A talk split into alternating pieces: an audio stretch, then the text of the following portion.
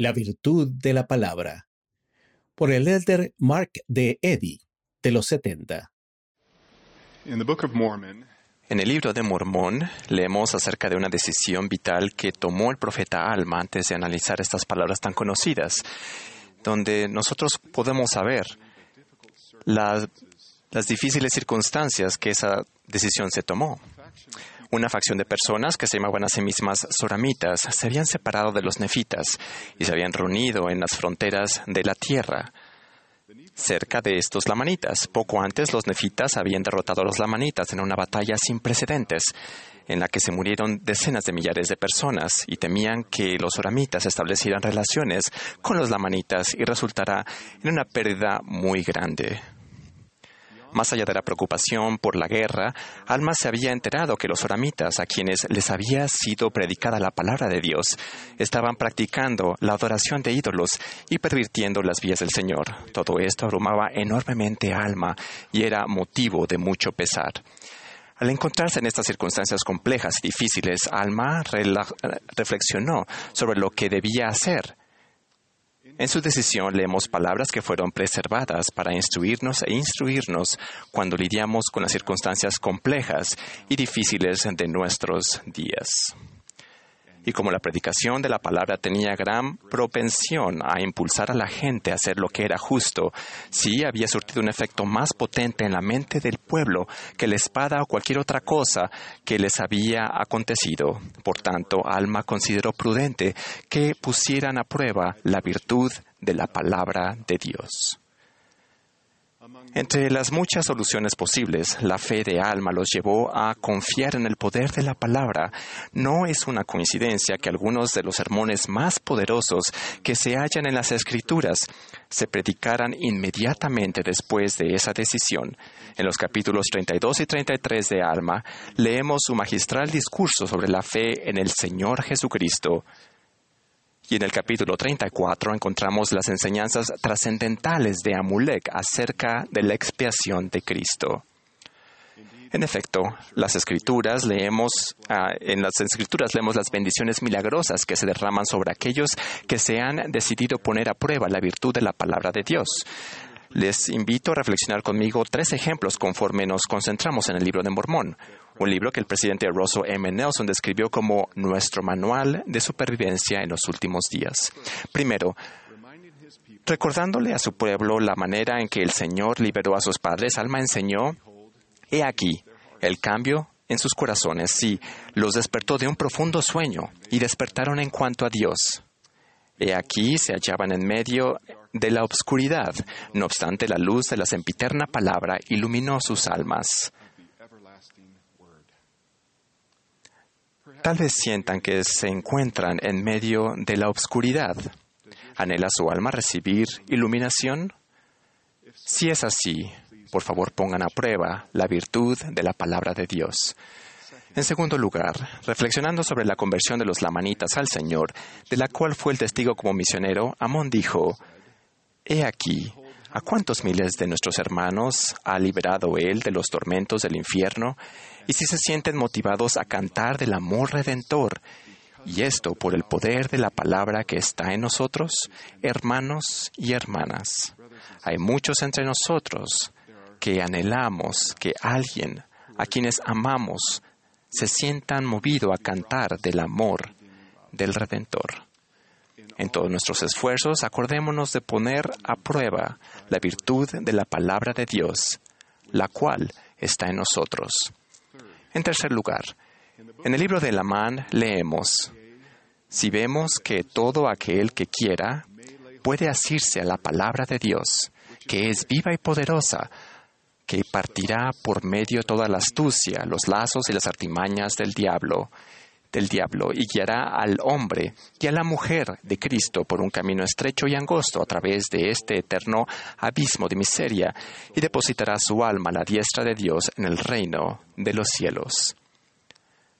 Están intentando abrirse camino entre toda la astucia, los lazos y las artimañas del diablo tan frecuente en los las filosofías de nuestros días desean dispersar las nubes de confusión causadas por una sobreabundancia de información a fin de centrarse más singularmente en la senda de los convenios.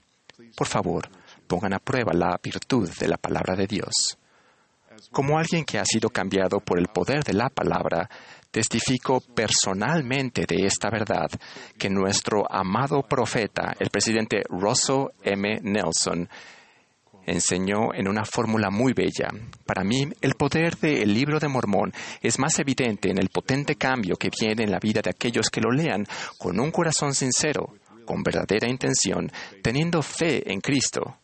Muchos conversos abandonan aquellas cosas que una vez fueron significativas a cumplir, a fin de cumplir con los preceptos de este libro.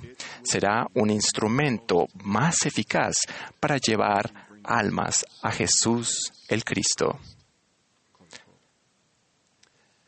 En estos y otros ejemplos somos testigos de la virtud de la palabra de Dios en la vida de sus hijos. Tal vez podríamos preguntar cuál es la fuente de esa virtud o poder. Al considerar esta pregunta es esencial recordar que la expresión la palabra tal vez se utiliza en las escrituras tiene al menos dos significados.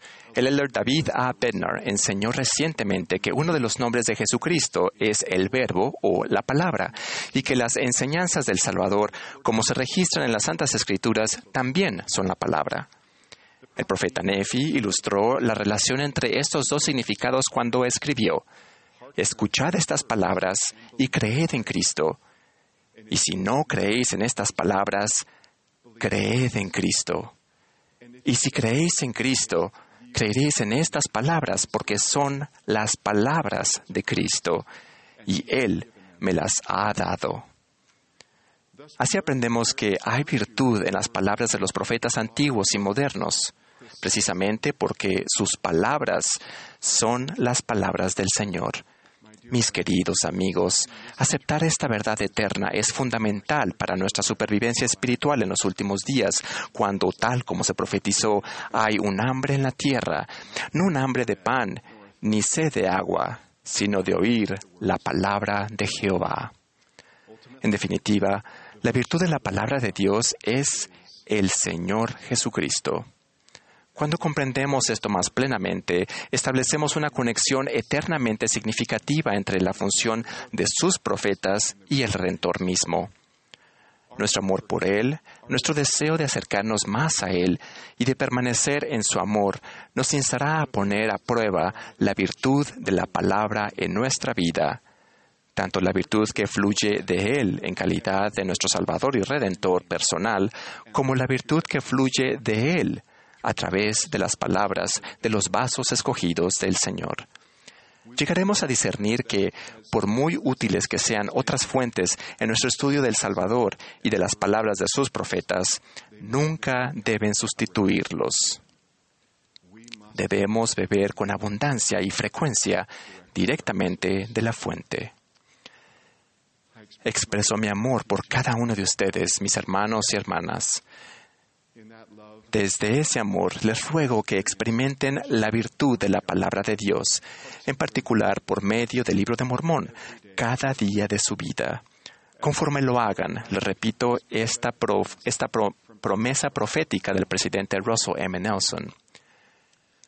Les prometo que si cada día estudian el libro de Mormón con espíritu de oración, cada día tomarán mejores decisiones les prometo que cuando mediten en lo que estudien, se abrirán las ventanas de los cielos y recibirán respuestas a sus preguntas y dirección para su vida.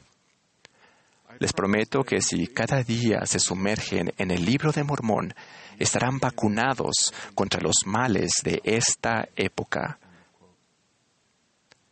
Testifico que nuestro Padre Celestial nos ha dado la palabra para, porque nos ama perfectamente y desea que cada uno de nosotros regrese a casa para vivir con Él para siempre. Doy testimonio del Verbo hecho carne, aún Jesús el Cristo, y de su poder para salvarnos y redimirnos. Sé que su virtud fluye a través de las palabras de sus profetas, tanto los del pasado como los del presente. Ruego en el corazón que podamos poseer sabiduría y mansedumbre para asirnos a la palabra de Dios y permanecer en la senda de los convenios que conduce a la exaltación y a la vida eterna. Ruego que podamos experimentar continuamente el potente cambio que está al alcance de cada uno de nosotros por medio de la virtud de la palabra, en el nombre de Jesucristo. Amén.